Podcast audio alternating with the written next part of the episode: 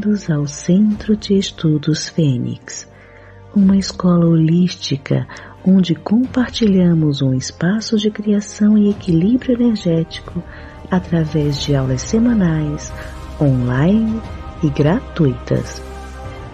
Propomos reflexões em grupo, práticas de autoobservação e meditativas com diversos temas para o autodesenvolvimento aumento vibracional e a expansão da consciência.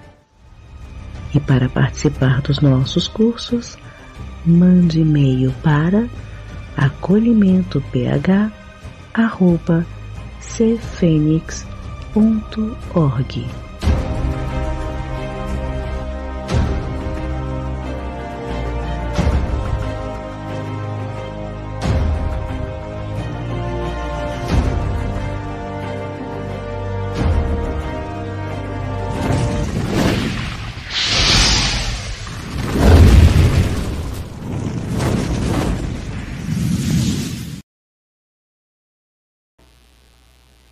Boa noite, sejam todos muito bem-vindos a mais um episódio, nosso sexto episódio da nossa série com o professor Jefferson de Souza. Hoje nós temos um tema muito interessante também. Antes de começar, de dar início oficial, dar boa noite para todo mundo que está chegando. Lembrando que o professor ele traz a explicação e de acordo, se o professor tiver tudo bem, se sentindo bem, no final da explicação a gente abre para as perguntas para o professor estar respondendo. Então, vocês podem ir fazendo as perguntas, deixando aqui no chat. As moderadoras vão estar aqui selecionando as perguntas de acordo com o tema, tá, gente? Porque como o professor está passando por um tratamento, então é, vamos preservar a saúde e bem-estar do professor. Então, por gentileza, as perguntas referentes ao tema da aula, tá ok? Perguntas pessoais, é, essas coisas vamos deixar para uma outra oportunidade, para uma live de perguntas e respostas com o professor. Tá bom? Eu conto com a colaboração de todos vocês. Vou colocar a abertura da nossa série para a gente poder chamar o professor.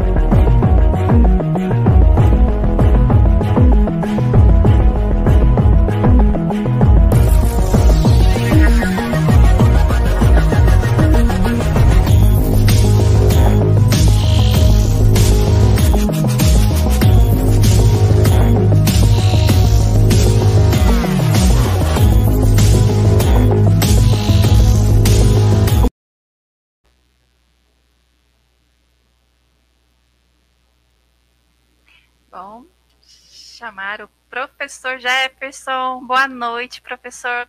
Seja bem-vindo. Muito obrigado, muito obrigado por estar aqui com, com vocês hoje. Eu andei tendo uns probleminhas esse fim de semana, mas graças a Deus já, já estou pronto para a próxima. É que, não vai infelizmente... ter próxima, não. Só melhorar, professor. Ah, isso sim, mas é que essas coisas têm altos e baixos. A questão é não deixar que os baixos sejam melhor que os altos.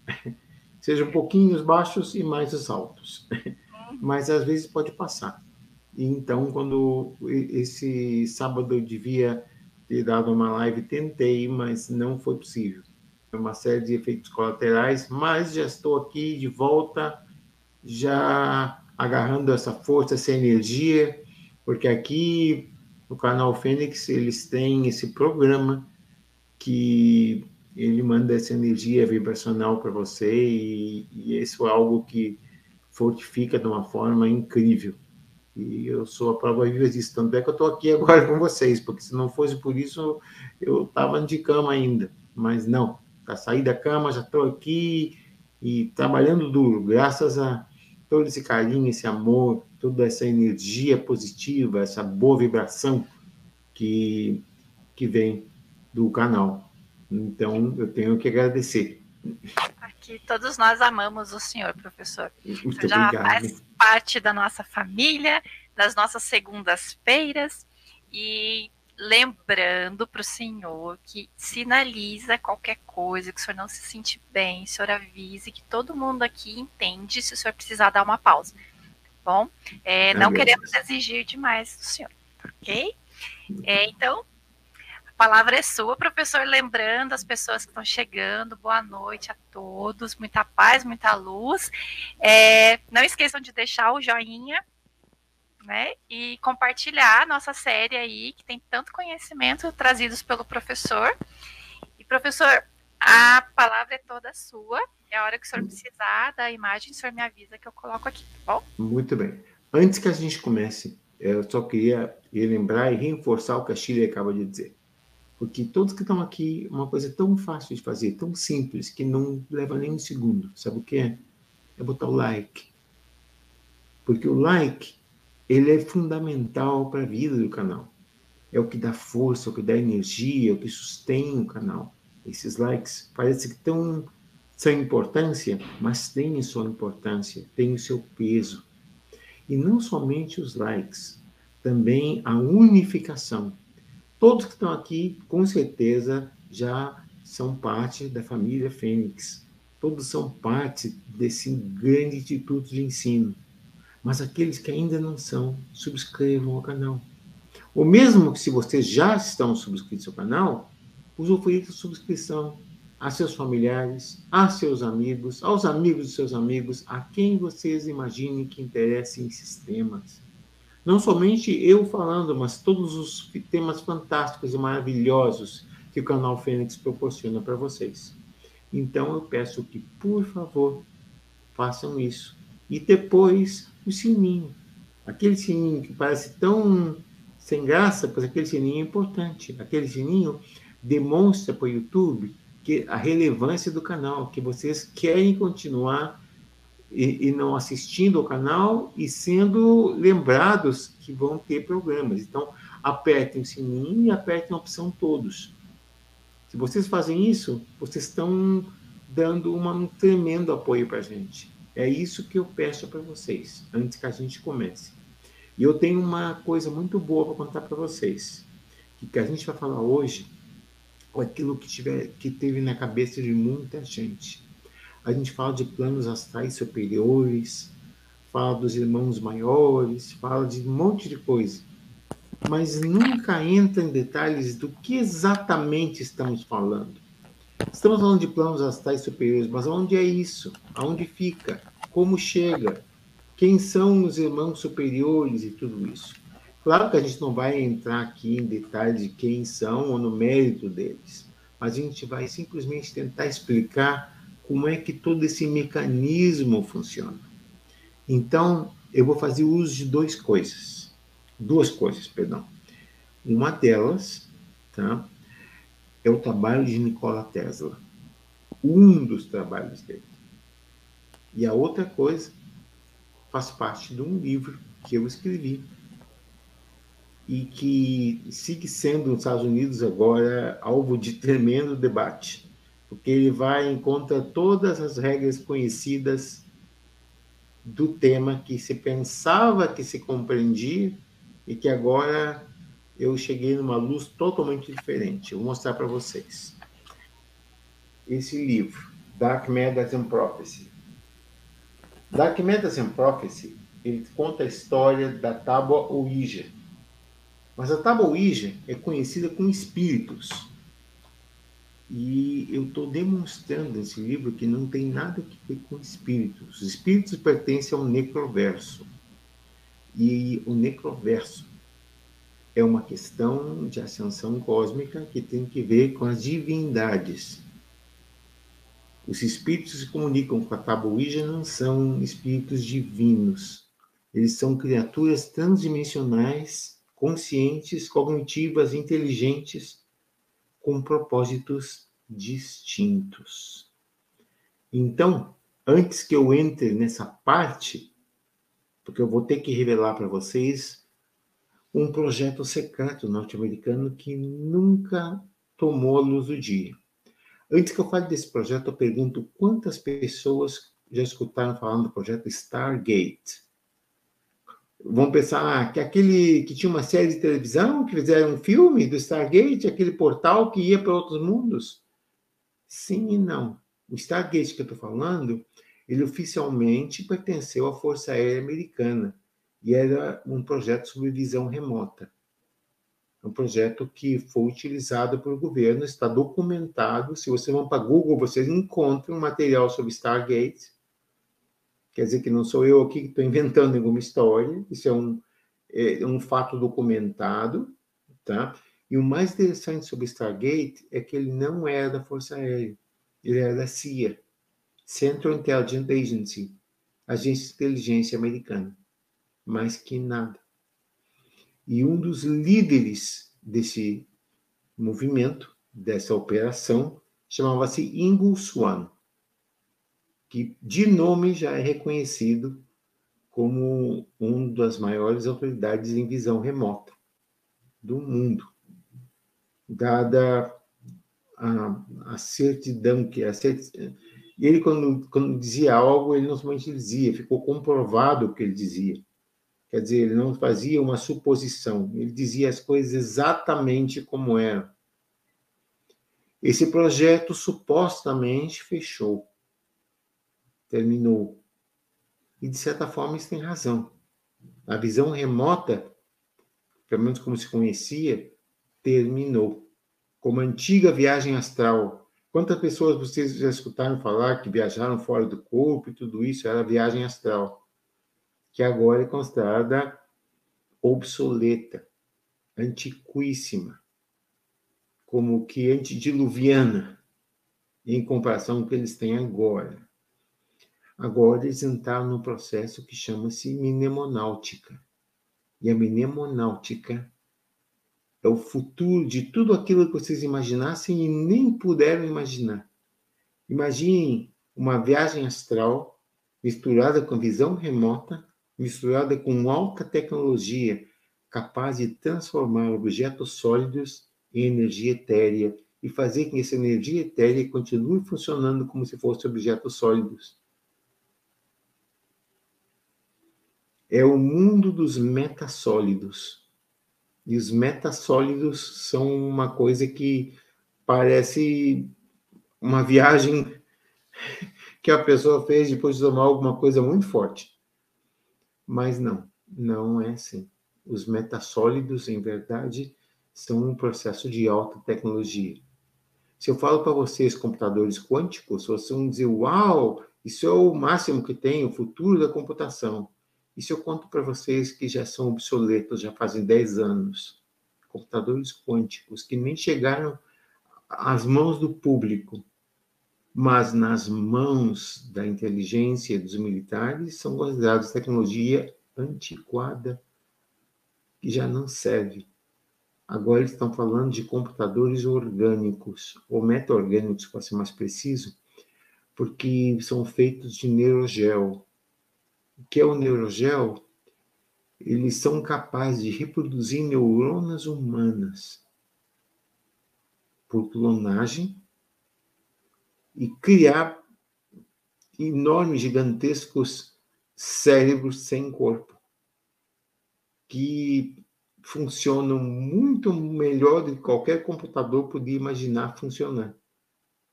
Porque ele não necessita programação, ele aprende de si mesmo. E um diz, mas um momentinho, você está dizendo o quê? Que finalmente chegamos na história da singularidade?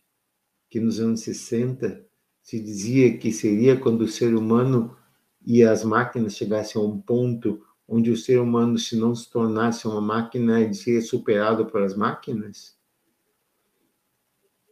Parece que foi mais que isso. Parece que o ser humano se tornou a máquina. Porque esses neurogels dizem que são basados em embriões humanos. Isso é uma acusação séria. Então tem que tomar muito cuidado e pisar em ovos quando eu falo isso. Eu não posso nem falar de que governo eu estou falando, para evitar represálias. Então, se a gente está simplesmente falando aqui, conjeturando, e nada mais, e não entro mais detalhes e não ponto mais dedos. Estou falando de projetos e material que pode ser encontrado em Google. E se pode ser encontrado em Google, então não é nada para os nossos amigos aqui estarem apontando dedos. Que é a primeira coisa que eu faço. Minha obrigação é a preservação da integridade desse canal. Então, jamais aqui vai se fazer qualquer coisa que diga distinto a isso. Então, passando nisso, vamos falar sobre o que, que Nikola Tesla tinha para dizer para a gente. Sabe quem foi Nikola Tesla, não? Ele foi um gênio que estava muito mais além do seu tempo. Nos anos 30, ele era capaz de praticamente dominar a eletricidade a tal ponto que ele chegou a um momento onde ele dizia que a ideia de ter fios elétricos não somente era obsoleta, como ridícula. Mas não era ridícula para as companhias que vendiam cobre e outros elementos eh, elétricos necessários na composição de circuitos. Então, isso aí ameaçava uma boa parte do mercado, porque Tesla estava falando em transmitir eletricidade o ar, sem a necessidade de fios. Como que ele faria isso? Com uma transmissão de rádio, transmite ondas de rádio, uma transmissão elétrica não tinha que ser uma fagulha elétrica, mas simplesmente bondes de elétrons que seguiriam frequências e que, quando chegasse a um receptor, se uniriam formando uma carga elétrica. Ou seja, enquanto eles estão viajando pelo ar, eles não são coesos. E se não estão coesos, eles ainda não são uma carga elétrica. Eles vão ser uma carga elétrica quando eles cheguem juntos. E quando eles cheguem juntos, então se forma a eletricidade. E eletricidade, o conjunto elétrico, ou seja, a coesão dos elétrons para formar uma carga elétrica, se dá somente com o receptor. Quer dizer que se, se tem pessoas ou animais ou qualquer coisa entre a transmissão elétrica e a recepção elétrica não afeta em nada, porque os elétrons não estão coesos, então não vão transmitir uma carga nociva. Então, não são inócuos, não afetam a gente em nada. Então, o que passa em tudo isso é que quando recebiam a carga, aí sim se tornava uma carga elétrica, somente nos receptores.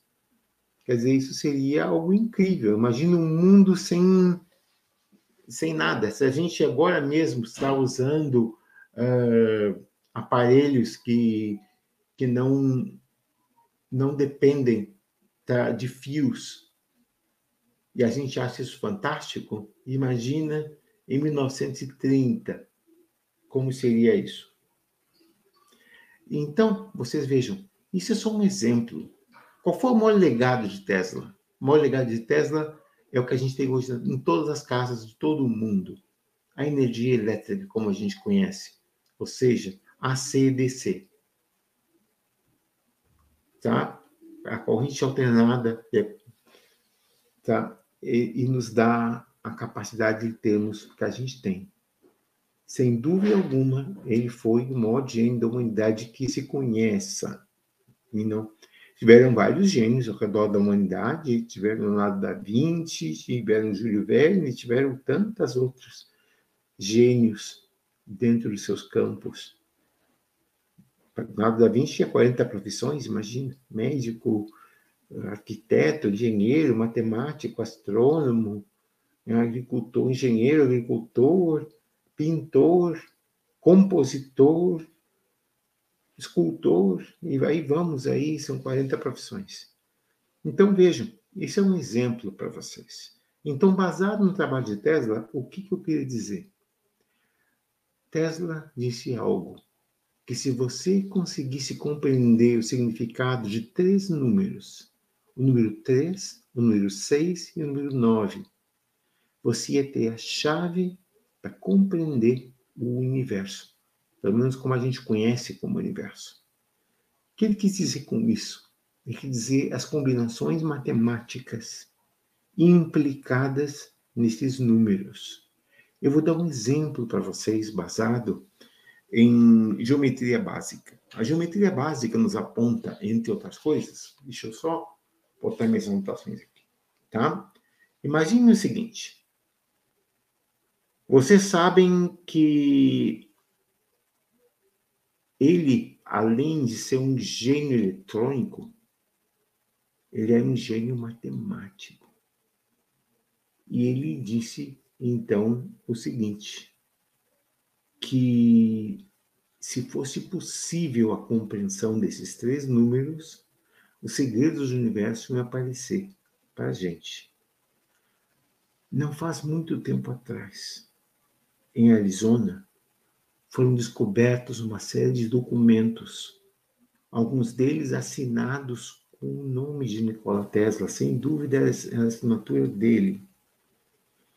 E entre eles existia uma coisa chamada o mapa da multiplicação por Nikola Tesla.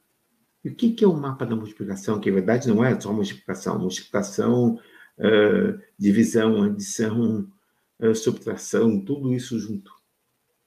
Pero no que isso nos afetava? Eu vou dar um exemplo para vocês, tá? Por exemplo, temos um círculo. Um círculo tem o quê? 360 graus, não? Então, tu tem um 3, um 6 e um 0. Tu tem um 13, um 6 e um 0. Agora, tu soma o 3 com o 6 e o 0, que número tu vai ter? 9. E aí temos 3, 6, 9. Agora tomamos 360 graus e vamos dividir por a metade. E temos 180 graus. 180 graus formam 1, 8 e 0. Então, tu soma 1 mais 8 mais 0, resultado é 9. Aí tomamos 180 graus, dividimos pela metade e temos 90 graus, que nos dá 9 mais 0 igual a 9. Aí tomamos 90 graus, dividimos por 2, e nos dá o quê? 45 graus. 45 graus é igual a 4 mais 5, que é igual ao quê? 9. Aí tomamos 45 graus e dividimos por 2. E temos o quê? 22,5 graus. Que dão 2 mais 2 mais 5, que é igual a quê? A 9. Então, vocês estão vendo que existe uma recontinuidade do 9? Ok, muito bem, isso é muito interessante. Isso num círculo. E no resto das outras formas? Quando a gente fala em geometria, a gente tem que ver mais formas. Pois temos os triângulos. Pois os triângulos estão basicamente formados de quê? De três pontas. Um, dois, três. E interessante sobre o triângulo é que o triângulo é a base da multiplicação. Porque daqueles três, podemos multiplicar três vezes três, vamos ter nove. E se tu toma o triângulo para a parte de dentro e de fora são dois, três e três são seis. E por aí vamos movendo a coisa. Vamos tomar agora um quadrado. Vamos tomar agora as pontas do quadrado os ângulos das pontas, e nós temos o quê? Grupos de 90 graus. Quatro grupos de 90 graus, para ser preciso.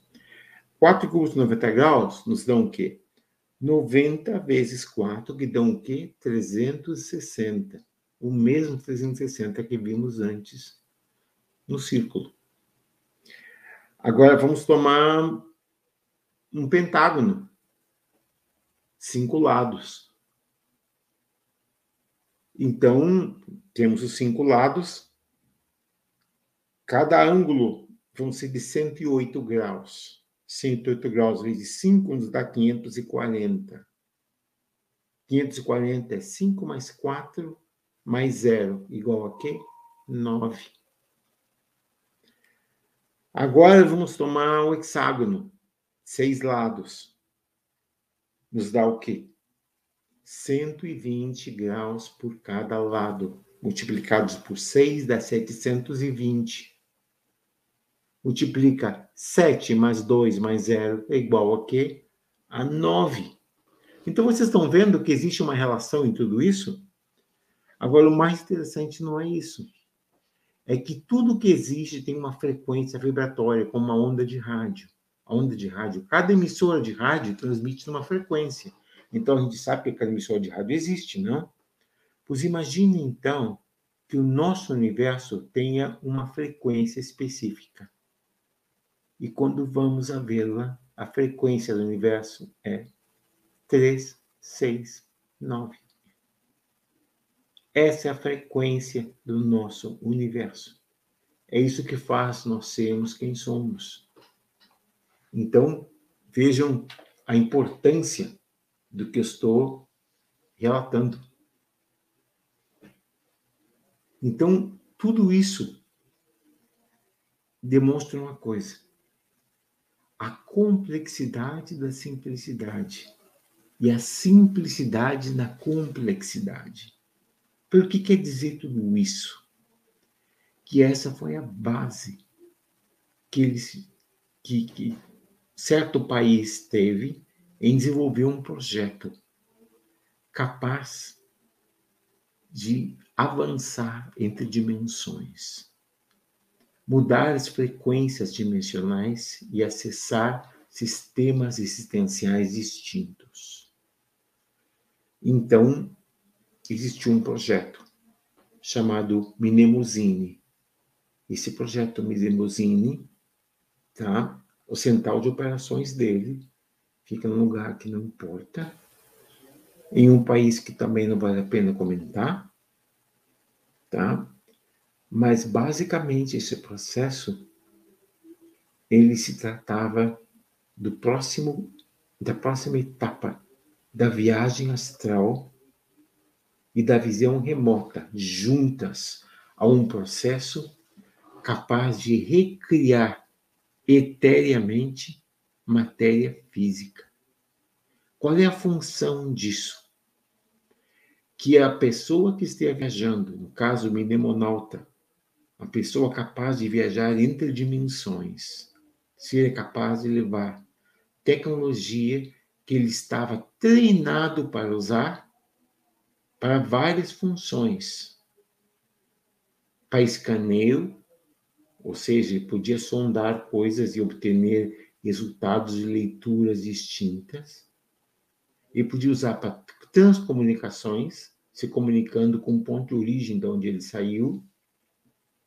Para defesa, criando campos energéticos que podiam isolar ele contra possíveis perigos que ele contasse do outro lado. E ataque, capaz de produzir frequências que seriam altamente destrutivas contra predadores daquele local.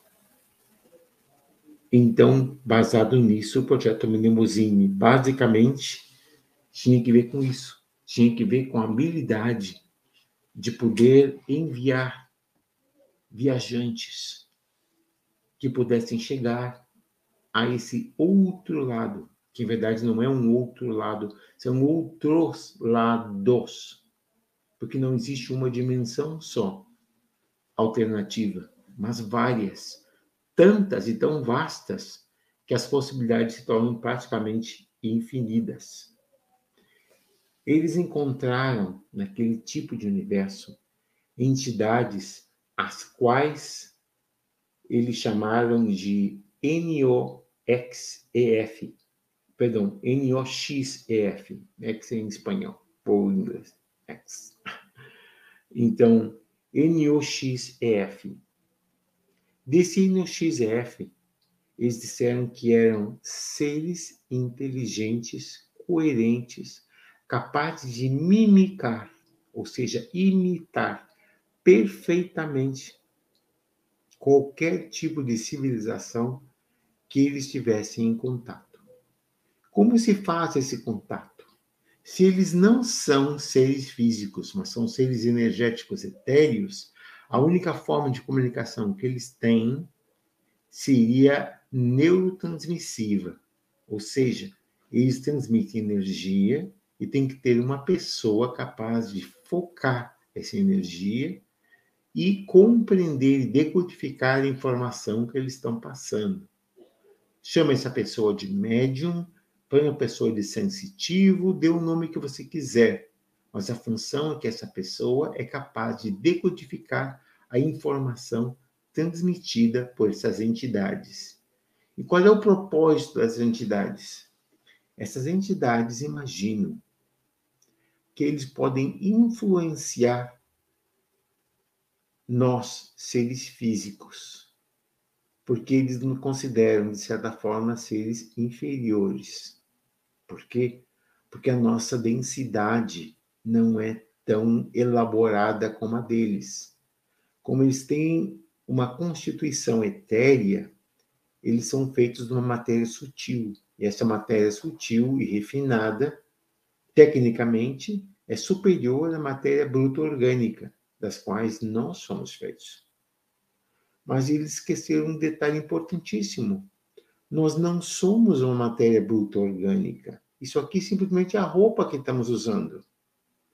Nosso eu verdadeiro é o espírito, que também é uma massa tremendamente sofisticada, de natureza etérea, mas com uma centelha divina. Isso muda todo o esquema deles.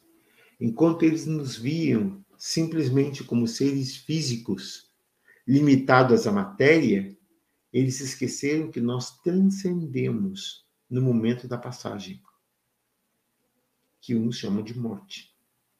A morte é a passagem, é a transição, é a desconexão do plano material para a continuidade evolutiva, que se já se encontra no estado avançado, ela vai simplesmente entrar num plano energético superior, mais ainda sofisticado do que essas criaturas energéticas estavam. Porque nós temos sandeira divina em nós. Será que eles têm o mesmo? Porque se tivessem qual seria o interesse deles em constantemente nos observar e constantemente interagir conosco. Alguns desses seres têm uma empatia enorme e, por terem essa empatia, eles tentam ajudar, eles tentam contribuir, eles buscam curar as partes orgânicas necessárias, eles buscam, de certa forma, fazer parte das nossas vidas com um sentido e uma razão. Mas outros seres já não são tão simpatéticos. E são um pouco, não dia nem agressivos, dia possessivos. Porque eles se imaginam que são não somente superior a nós, mas também seriam nossos proprietários, se é que podemos chamar assim. Claro que isso é ridículo. Eles não têm a mínima possibilidade de nem mesmo cogitar algo assim. Mas, de qualquer forma, isso faz parte da natureza de quem eles são. Por isso, eles continuam no mesmo nível evolucionário que eles estão e dificilmente vão sair daí, no momento que eles não são capazes de reconhecer um processo evolutivo em andamento.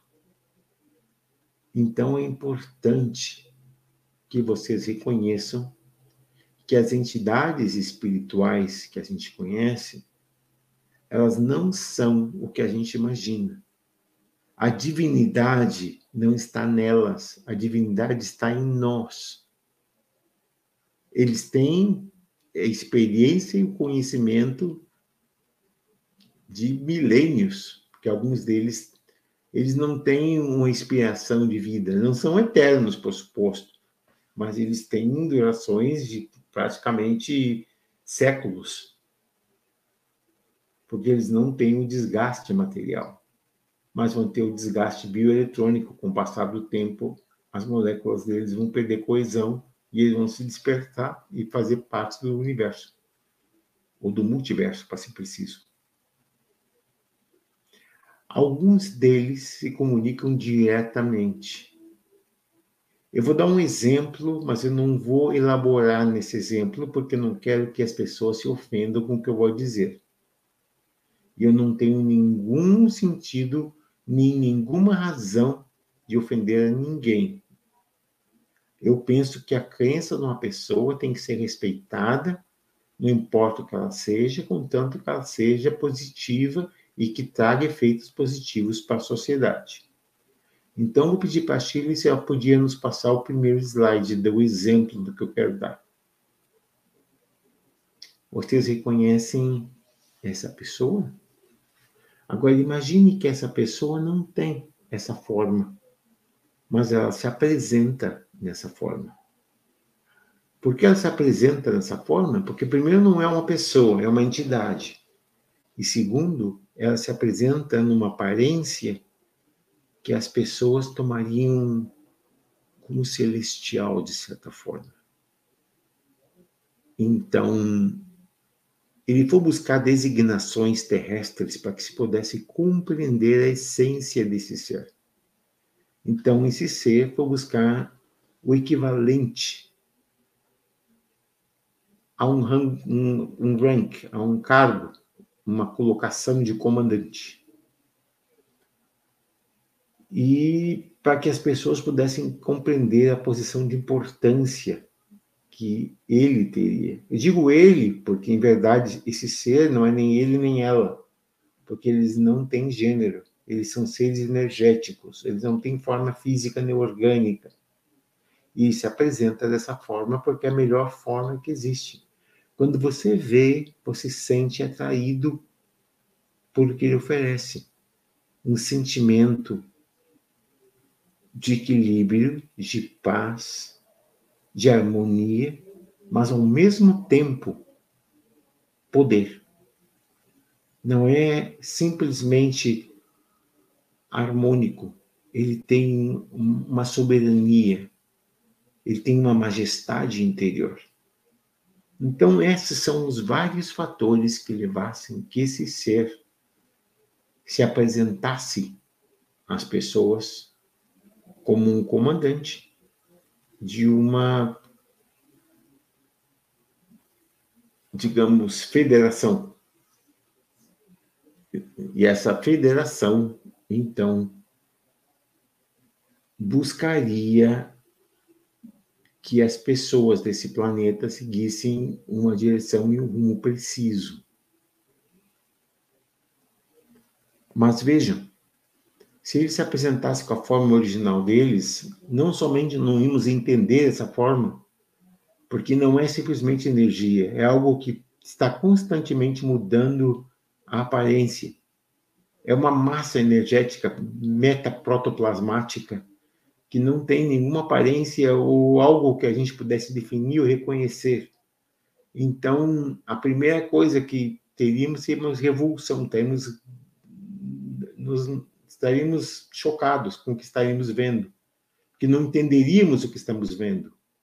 Agora, se temos algo como esse ser, aí sim isso nos faz não somente compreender esse ser, mas compreender que esse ser tem toda uma estrutura por trás dele.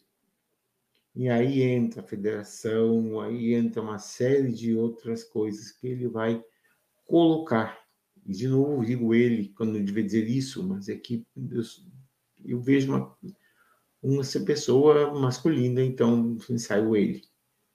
Essa, é eu também sou humano como vocês, eu também também tem, de certa forma, também caio nesse, digamos, nessa, nesse tipo de protocolo que ele apresenta.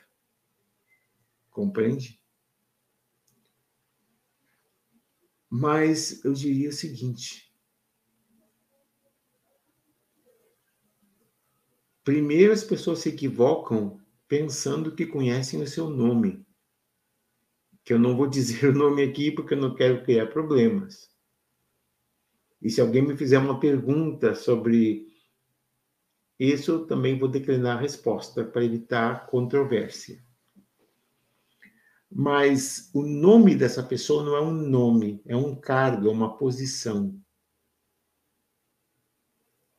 Então, a posição dele, traduzido no nosso idioma, seria comandante. Então, quando diz comandante, o nome dele, se vamos traduzir, seria comandante-comandante.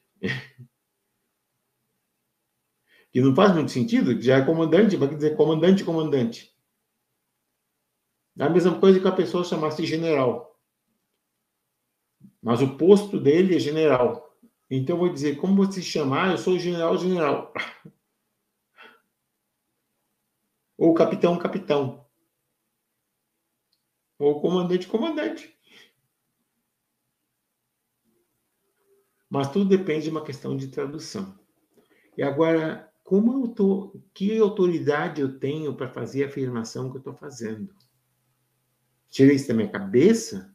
É que eu não tenho mais nada que fazer do que estar tá falando de coisas que talvez eu não deveria entender? Não, infelizmente, tudo isso faz parte dos arquivos secretos do projeto Mnemosyne, que foi estudar a relevância de seres como esse e a interrelação que eles têm com grupos organizados na Terra. Porque essas entidades estão organizando movimentos. E movimentos não só locais, movimentos globais. A um ponto onde se fosse uma pessoa, duas ou dez, mas são milhares, dezenas de milhares, talvez muito mais que isso. Então, isso começa a ficar um pouco perigoso. Porque não se pergunta qual é o propósito desses seres. Porque a mensagem é positiva. A mensagem é alentadora. A mensagem é exatamente aquilo que a gente gostaria e necessita escutar. E como que ele sabe qual mudar essa mensagem? Porque esse ser é capaz de uma coisa chamado o raporte. O que é o raporte? É a capacidade de fazer uma interface, uma interconexão com a mente de quem esteja conectado, não para lê-la, mas para interpretá-la, para saber seus medos, para saber quais são as aspirações dessa pessoa, os desejos pessoais dessa pessoa e como ele poderia usar isso para favorecer uma relação mais próxima com essa pessoa. Então, baseado nisso, é que esses grupos começaram a se organizar. Agora, o detalhe é o seguinte: eles falam, falam, falam e no final não dizem nada. Porque tudo que eles fazem é repetir-se a si mesmos, constantemente.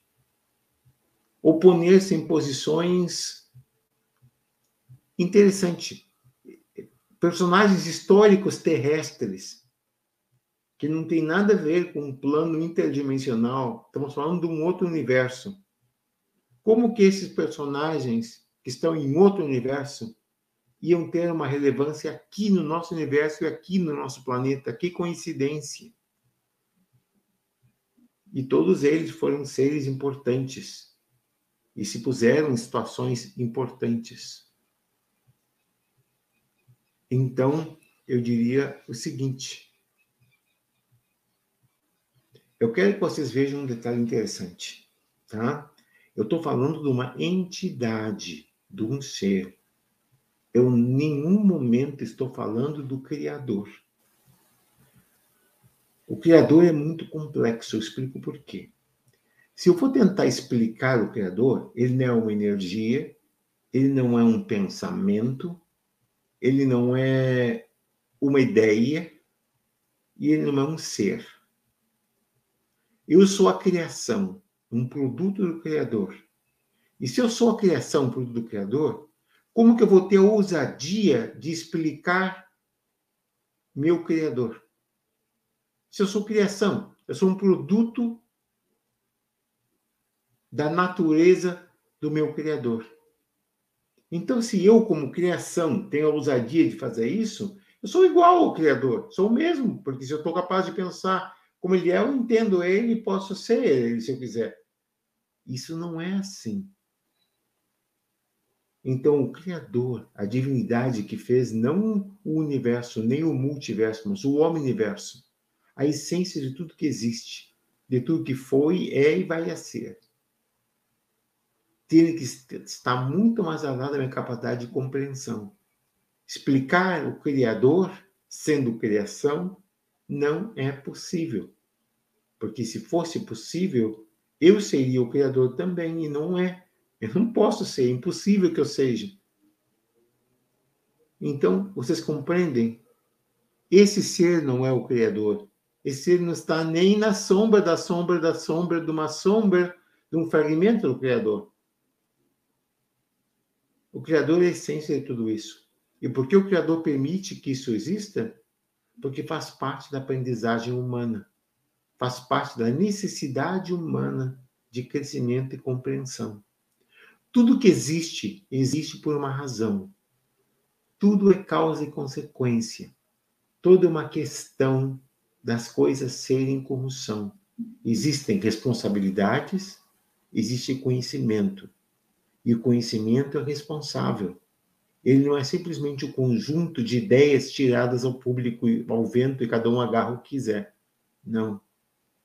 Conhecimento é organizado, conhecimento é intuitivo, e vocês, dentro de vocês mesmos, vocês têm a essência de compreender o conhecimento que é dado. E se é algo que vocês sentem que de verdade faz uma diferença, então vocês aceitam. E se é algo que vai totalmente em contra aquilo que vocês creem, vocês automaticamente rejeitam. Compreendem, então, a diferença de um e de outro? Eu digo o seguinte: esses seres não são negativos, mas esses seres também não são positivos. Eles são seres que existem numa função neutral que são causa e consequência de quem os busca. Em nenhum momento esses seres vão dizer: ah, bom, então eles não são seres de luz, eles são seres das trevas. Das trevas. Não, não são. Porque, verdade, as trevas e as luzes nada mais são do que simplesmente a ética humana, a nossa capacidade de polarização onde vimos dualismo em tudo: bem, mal, luz, escuridão, felicidade, tristeza. É a natureza humana, o dualismo, a polaridade, positivo ou negativo. Esses seres transcenderam isso. E esse é um ponto em favor deles. Eles transcenderam a necessidade de poner-se dentro do padrão ético a ética deles e a necessidade. E que necessidade eles têm de intervir com seres humanos, que eles vão ganhar com isso? Eles vão ganhar que quanto mais as pessoas estejam interacionando com eles, mais emoções são absorvidas, fazendo parte da essência da existência. Eles não são vampiros chupando a nossa, a, a, a nossa energia vital, mas eles são seres que estão usando parte dessa energia para a existência deles. Se fossem tirar de uma pessoa só, seria um desastre. Mas como são de milhares e centos de milhares e até milhões, que é um pouquinho de cada um, ninguém nem vai sentir a diferença, vai sentir até bem. Ao passo que eles se sentem satisfeitos, porque eles conseguiram aquilo que faltava para eles, que era uma fonte de bioenergia para a continuidade da existência. Ao mesmo tempo, alguns seres são tão benevolentes, tão empáticos, que eles de verdade estão buscando ajuda.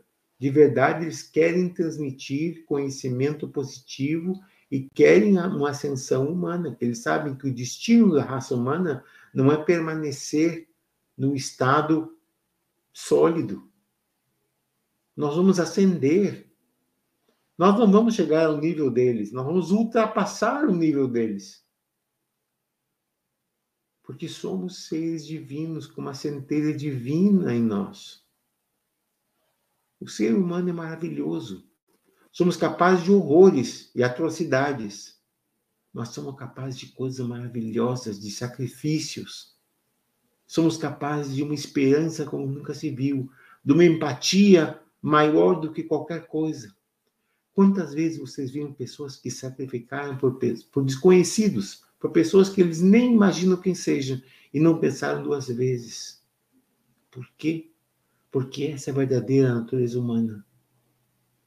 Quando vai botar na balança, o lado positivo sempre vai pesar mais que o negativo. Para cada 10 pessoas, conta com certeza, sete, oito delas sempre vão estar no positivo. E dois, uma quanto muito no lado negativo. E mesmo aquele lado negativo não é negativo todo o tempo.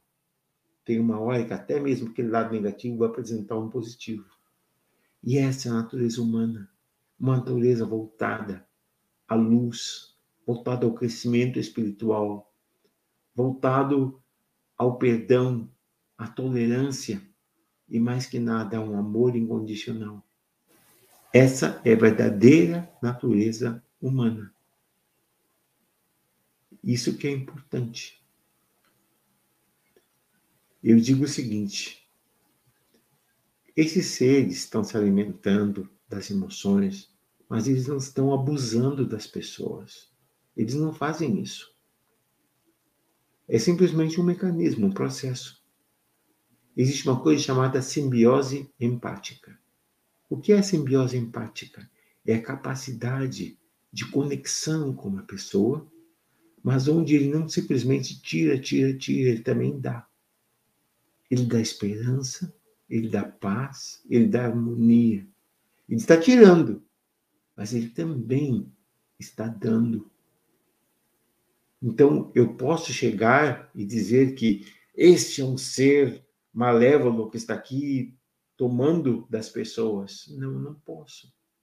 Porque isso não seria responsável de mim dizer algo assim.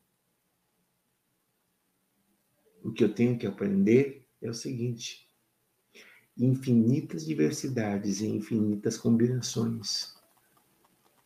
A ética desse ser, diz que o que ele está fazendo, é perfeitamente ético e positivo dentro da visão de positividade que ele tem. Em nenhum momento ele está abusando das pessoas ou usando as pessoas. Não, ele não está fazendo isso. Esses seres estão simplesmente existindo e têm o direito de existir. Então, por que, que eles não vêm e não abrem jogo com as pessoas diretamente? Porque se eles fizessem isso, você de verdade ia. Eu diria que até algumas pessoas não fariam. Compartilham a bioenergia sem pensar duas vezes para ajudar, porque assim são as pessoas humanas, capazes de autossacrifício. Mas a maioria não faria isso, e ele sabe. Então, essa é a razão dessa apresentação celestial, vamos dizer assim, quando em fato não é. Mas não vamos julgar esses seres. Puxa vida, a gente não faz o mesmo, em certa forma? A gente vai comer galinha não pergunta se a galinha está gostando de ser comida. Ou a vaca, vamos lá tirar o leite da vaca, não pergunta se a vaca não gostaria de dar o seu leite para o seu bezerrinho. Ah, mas tem muito leite, dá para o bezerro e dá para mais. Mas o leite é dela. E não nos importamos o que a vaca pensa, né? Então, por isso que eu digo, para cada dedo, para cada dedo que você está apontando, tem três dedos de volta para você. Então, não aponte. Não julgue. Eu não estou julgando esse ser porque não posso julgá-lo. Posso até admirá-lo a um ponto, porque pelo menos o que está fazendo, ele está dando esperança. E algumas das coisas que eles dizem tem que ver com coisas que estão passando aqui na nossa realidade. A questão reptiliana, por exemplo. Eles quantas vezes fazem esse tipo de advertência sobre infiltração? Mas a verdade é essa: a federação que ele representa não é a federação que nós vivemos. A federação extraterrestre desse universo não tem nada a ver com a federação que existe no universo dele. Mas eles coexistem. Então, existe uma coisa chamada diplomacia trans-exopolítica.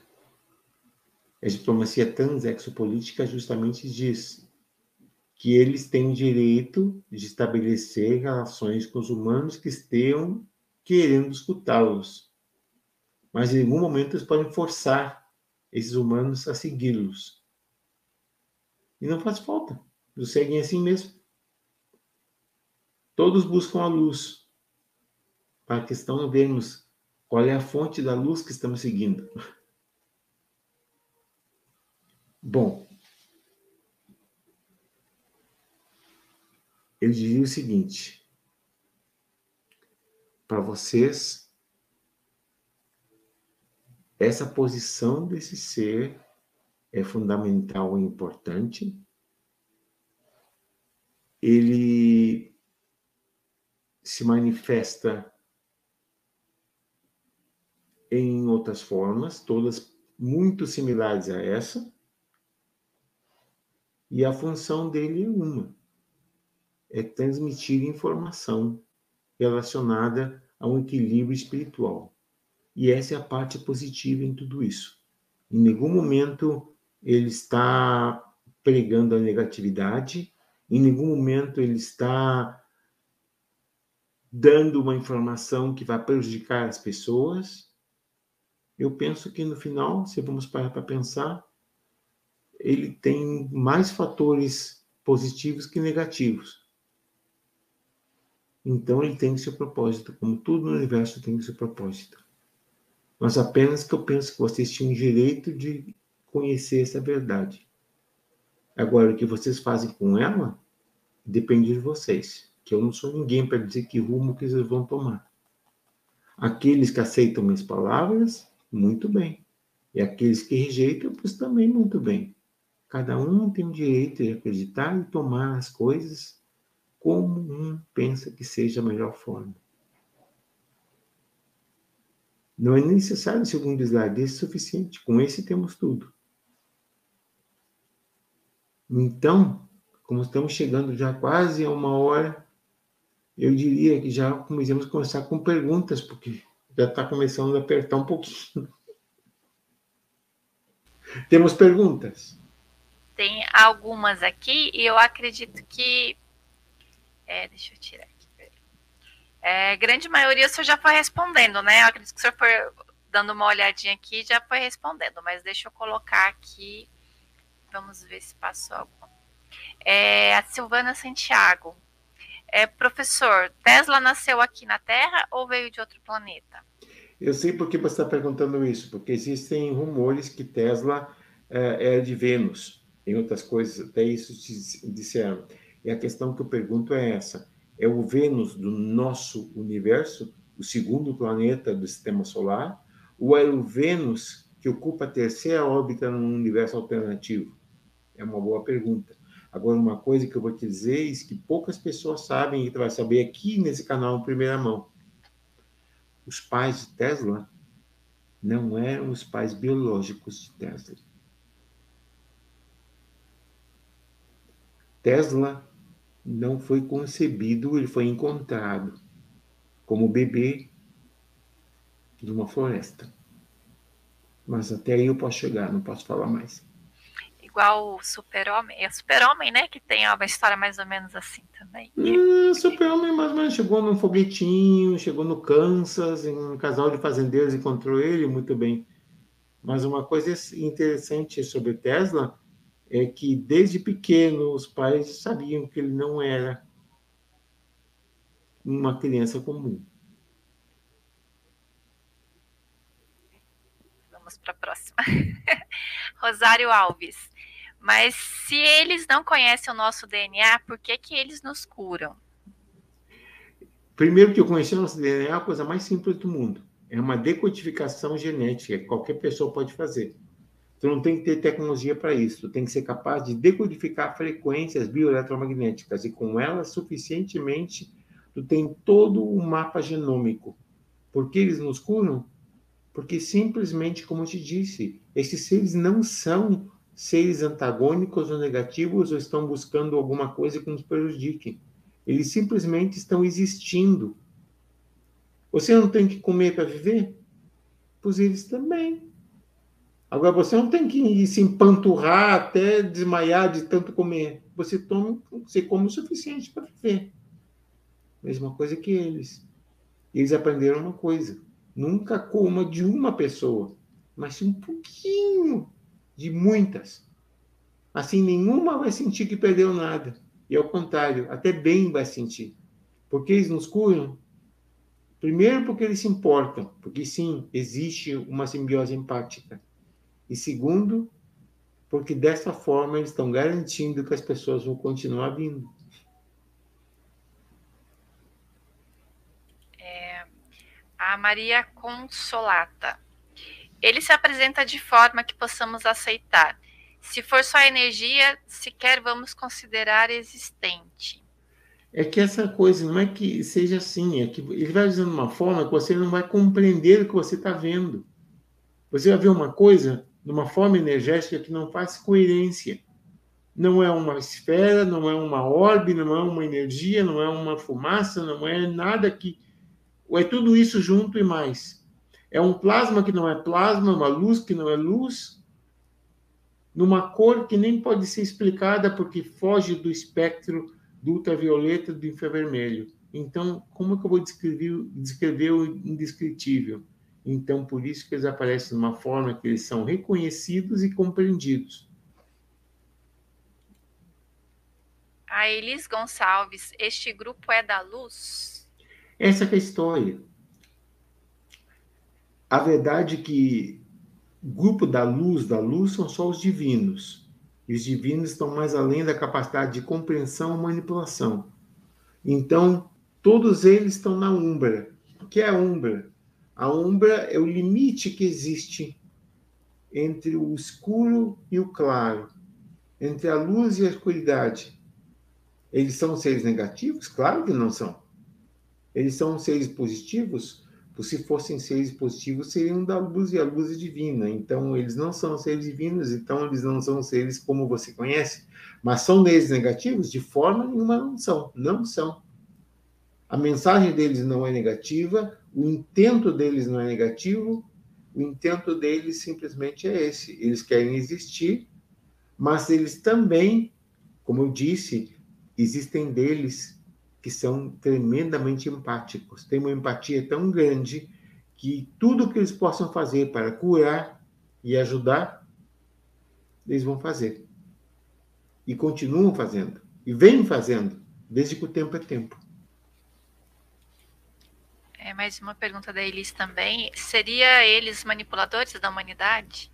Eu não diria isso. Eu diria que os manipuladores da humanidade são reptilianos que estão movendo por poder por trás do poder. Mas eles são influenciadores da humanidade, sem dúvida nenhuma. Mas manipuladores, não. De forma alguma.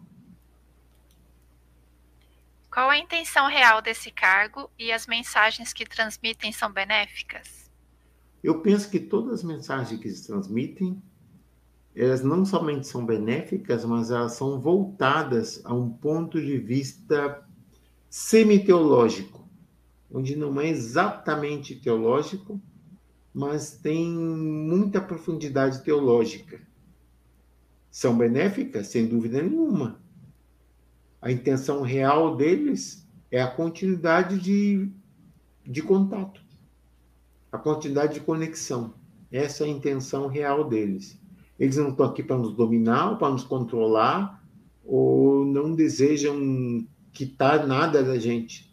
Eles simplesmente tomam a parte deles, mas também oferecem algo em retorno. Então, eu penso que aí existe um equilíbrio.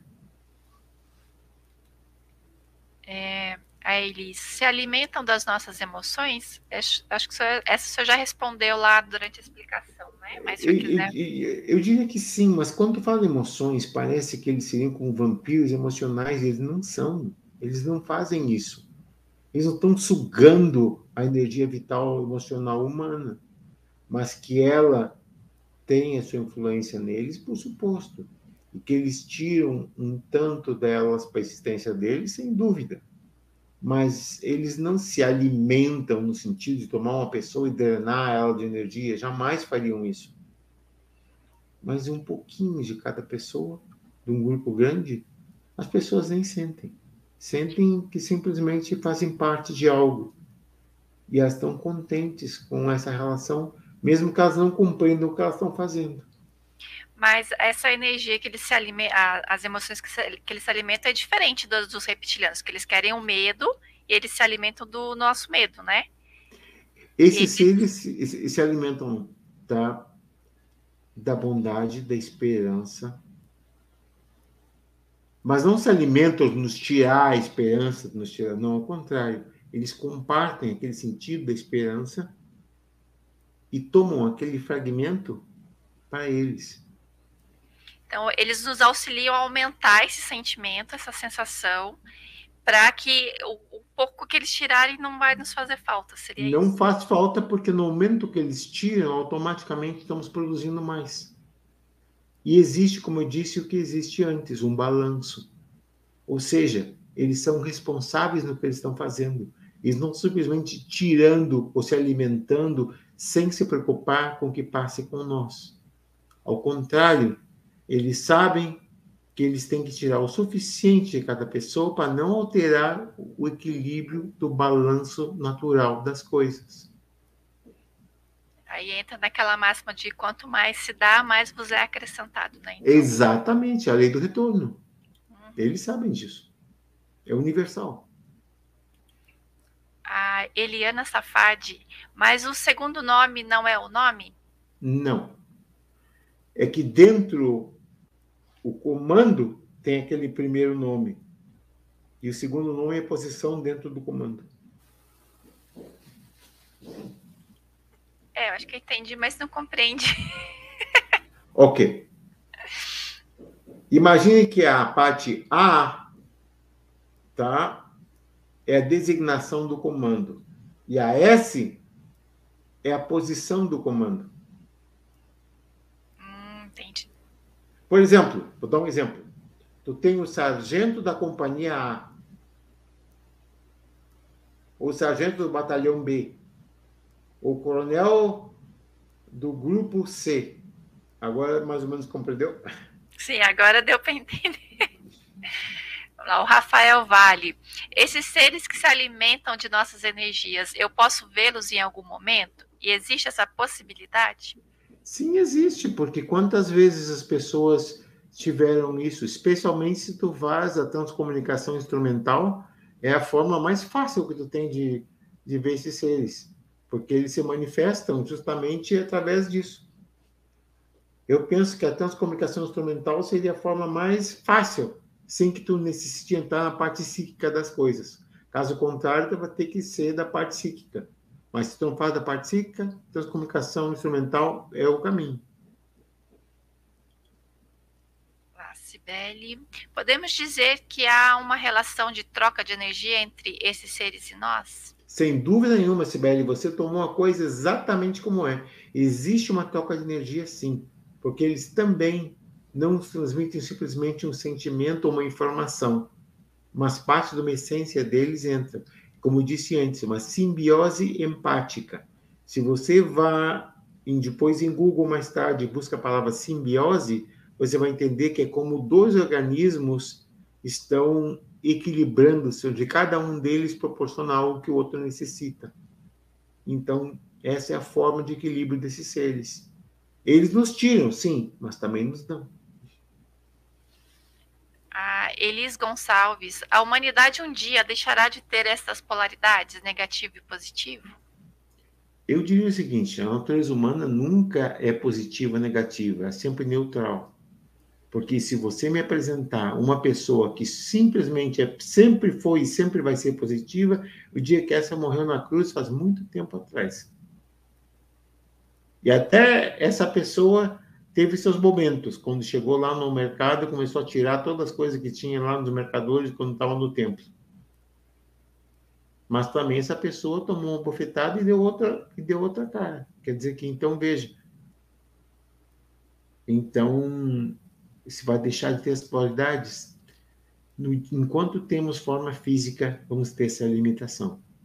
Por mais que tu queira ser absolutamente positivo, isso é impossível, porque vai ter um momento da vida que tu vai pensar. Se alguém pisa no teu pé, ou se alguma coisa passa inesperada que não esperava, ou alguma coisa que não funciona bem, naquele momento, então, uma partinha negativa vai aflorar e já deixa a parte de ser positivo. Então, enquanto a gente for matéria, isso vai continuar. E precisa do equilíbrio, né, professor? Precisa claro que existir, sim. né? Luz e Ex sombras, negativo, positivo, né?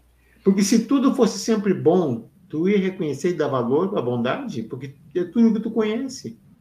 Tu não conhece a maldade, a maldade não existe. Se a maldade não existe, como que eu vou reconhecer a bondade pelo que é? Para mim, a bondade é coisa normal e coerente, não faz nem falta. Para que eu vou fazer falta se não é uma coisa que não me interessa? Um detalhe. É o que dizem, né? A gente só dá valor na saúde quando a gente perde, né? Exatamente, eu que digo. Sou exemplo disso. É, vamos para a próxima. Ana Lúcia Leite. É, mnemonáutica e visão remota funciona também para visualizar o futuro? Às vezes tem a impressão de que o futuro já aconteceu. É que não existe um futuro, existem os futuros. Por que existem os futuros? Por o seguinte, tem uma coisa chamada livre-arbítrio. O teu livre-arbítrio é que vai decidir a linha de tempo que tu vai tomar. Então não existe uma linha de tempo única, mas uma linha de tempo que vai afetar outras pessoas num processo de causa e consequência. Porque se existisse um destino e não um livre-arbítrio, tu sabia que aquele destino que te diz que tu vai ser uma pessoa muito rica. Então, o que tu faz? Tu senta numa cadeira e diz assim, eu vou ser muito rico, então para que, que eu vou trabalhar, não vou fazer nada? Eu vou ser rico igual, porque meu destino é esse, então eu vou sentar aqui e esperar até que a riqueza venha. Mas ao passo de que se tu vai e busca para essa riqueza, tu vai encontrar ela. Então, essa é a diferença entre o livre-arbítrio e o destino. O destino é algo pré-determinado, que é cósmico, e somente as forças divinas têm a capacidade e o poder de compreendê-lo. Nós, humanos, basamos no processo de causa e consequência, que é predominantemente controlado pelo livre-arbítrio. E o nosso livre-arbítrio nunca afeta nós mesmos, afeta sempre a terceiras, quartas, quintas e sextas partes e por aí adiante, um efeito dominó sempre de causa e consequência. Então não há um futuro, podem existir futuros prováveis, que é uma quantidade de futuros que coincidem por quantidade, mas não definitivos, porque isso não existe, algo definitivo, só a morte. A Jussiara Borges, então tudo isso que está nos sendo ensinado e apresentado está errado? Sairemos de uma escravidão de mentiras para cair em outra? Gratidão. Primeiro, não é que esteja errado, está mal interpretado. E depois não é uma escravidão de mentiras, é simplesmente um estado de confusão incerta. Uma mentira é dada quando existe uma algo que é que existe uma maldade por trás. está fazendo isso como um malefício. E aqui em nenhum momento isso é feito como um malefício. Isso é feito como um mal necessário, mas não como um malefício. Então, é uma escravidão de mentiras? Não, eu não creio. Que é um conjunto de equivocações? Com certeza. Não é que esteja errado, está simplesmente mal interpretado. Mas existe uma grande diferença em tudo isso.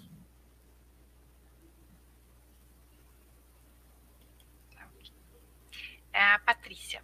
Eles são seres de dimensões superiores? Sim, eu, quando digo eh, dimensões superiores, não é que existe no espaço de elevação, digamos, por altura. a questão que nós estamos embaixo, eles estão em cima. Não é que não existe, na verdade, não existe o baixo em cima quando está no plano transdimensional. Agora, existe uma aprimoração de frequências. Então, tu tem uma frequência que vibra em harmônicas numa sintonia superior e energia de harmônicas que estão vibrando numa energia inferior. Mas não por altura, nem por intensidade, mas simplesmente por existência. A existência delas é basada nisso. Então, se esses seres estão numa dimensão que vamos dizer que é superior, para que fique mais, mais claro dentro do jargão conhecido, pode dizer que sim, mas eles estão limitados àquilo e dificilmente vão sair daquele nível que eles estão. Ao passo que os humanos, quando fazem ascendência, eles transcendem aquele nível para um nível ainda mais sofisticado. Aqui entra a pergunta da Cibele, é a última, tá, professor, para a gente encerrar. Tem uhum. só mais uma aqui. É a orientação para nos elevarmos e ascendermos à quinta dimensão orientada por eles é verdadeira ou seria outra forma de devoção e dependência? Não, eles não estão buscando uma devoção e independência, eles estão oferecendo uma série de instruções, digamos que são provisionais. A orientação de ascendência deles à quinta dimensão, por suposto, vai ter um, um impacto em nós. E aquele impacto é um impacto que vai nos botar numa posição superioridade em relação às outras pessoas que não estão naquela mesma frequência de ascendência Agora, te dizer que estamos no processo de devoção e dependência deles, não. Porque o ser humano funciona como uma bola de neve. No princípio, não move para nenhum lado. Agora, você toma a bola de neve e tira ela colina abaixo, você vai notar que ela vai crescendo, crescendo, crescendo, crescendo. Por quê? Porque ela vai absorvendo uma série de outras partes da neve que vai juntando, juntando, ficando uma massa maior. Assim funciona a raça humana. Eles estão ascendendo a quinta dimensão, mas a gente não vai ficar na quinta dimensão. A gente vai ascender a dimensão de divinidade, que é o nosso. É da onde a gente veio. Nós somos uma centelha divina dentro de nós. Um dia fomos a essência do Criador. Somos também, mas esquecemos disso. E vamos a voltar a ser no momento de que estejamos preparados para isso. A última pergunta para a gente encerrar, professor, que já hum. né, é, estamos aí, é do Frederico Porto. Dentro do processo da criação, como se enquadrariam esses seres? Voluntários para esse trabalho que executam? Não é que sejam voluntários. Eles são seres que se agregam e uma vez que se agreguem um ao outro, esses grupos, então, vão coordenar atividades. Então, basicamente, não existe uma organização que vá contratando voluntários para isso.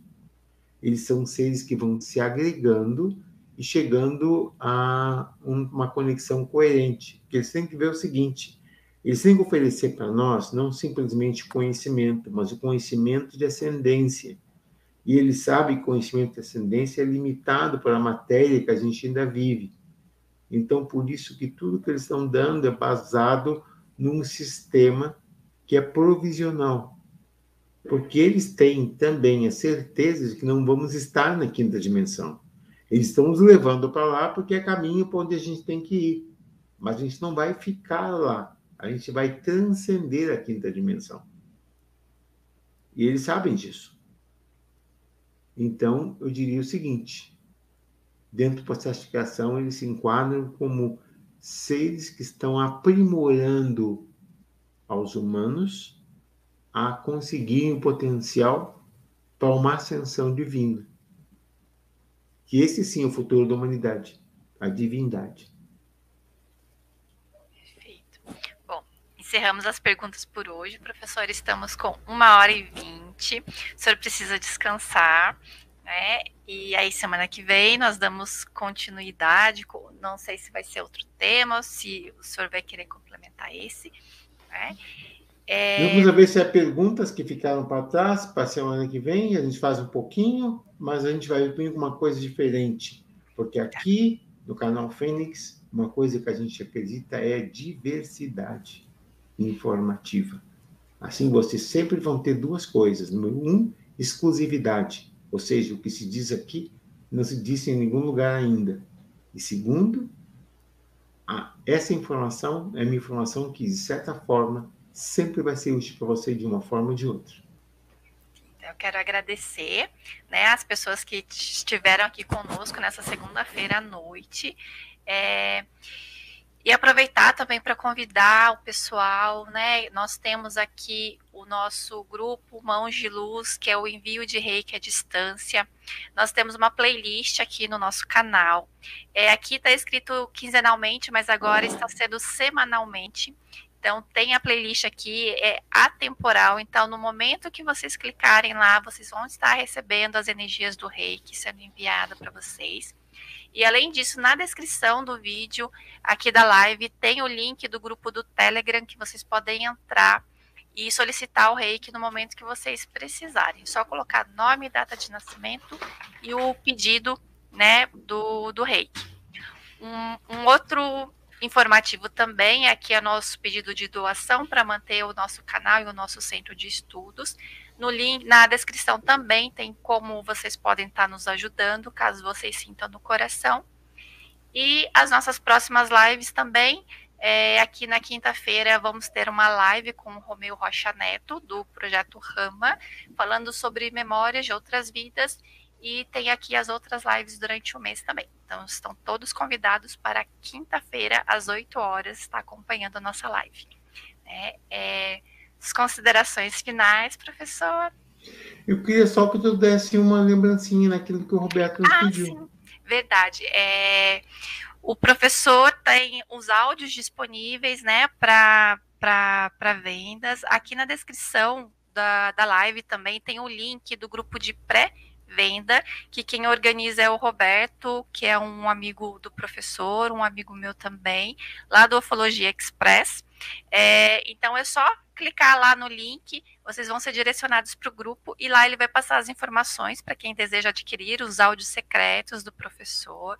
Lembrando que na próxima semana é, tem a live secreta do professor também, que é onde ele pode estar falando é, coisas que aqui abertamente ele não pode falar por questões que a gente já sabe, né? É, então, nessa live, o professor responde tudo, ele fala tudo. Ok? Então, quem quiser saber mais sobre isso, clica lá no link, entra no grupo de pré-venda, que tudo que for relacionado ao professor, apostilas, livros, tudo, o Roberto vai colocando lá e o professor também, ele responde às perguntas. Tá ok, pessoal?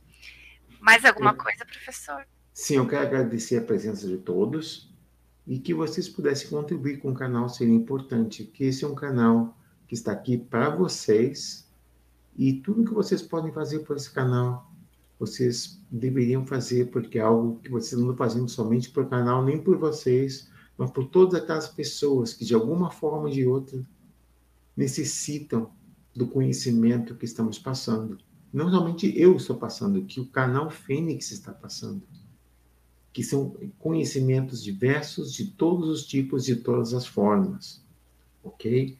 Então, por favor, falem com seus familiares, com seus amigos, com os amigos de seus amigos, e falem do canal Fênix. Digam para eles que aqui, se eles vêm uma vez, eles vão querer vir sempre.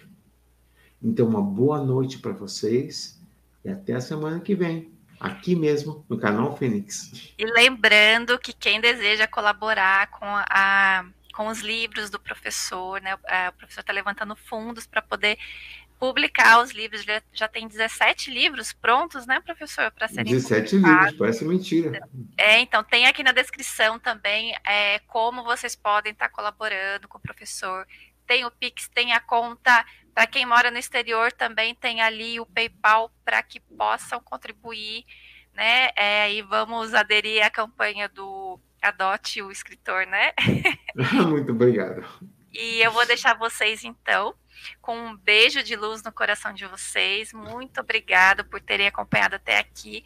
Vou deixar a energia de, do reiki rolando aqui de final.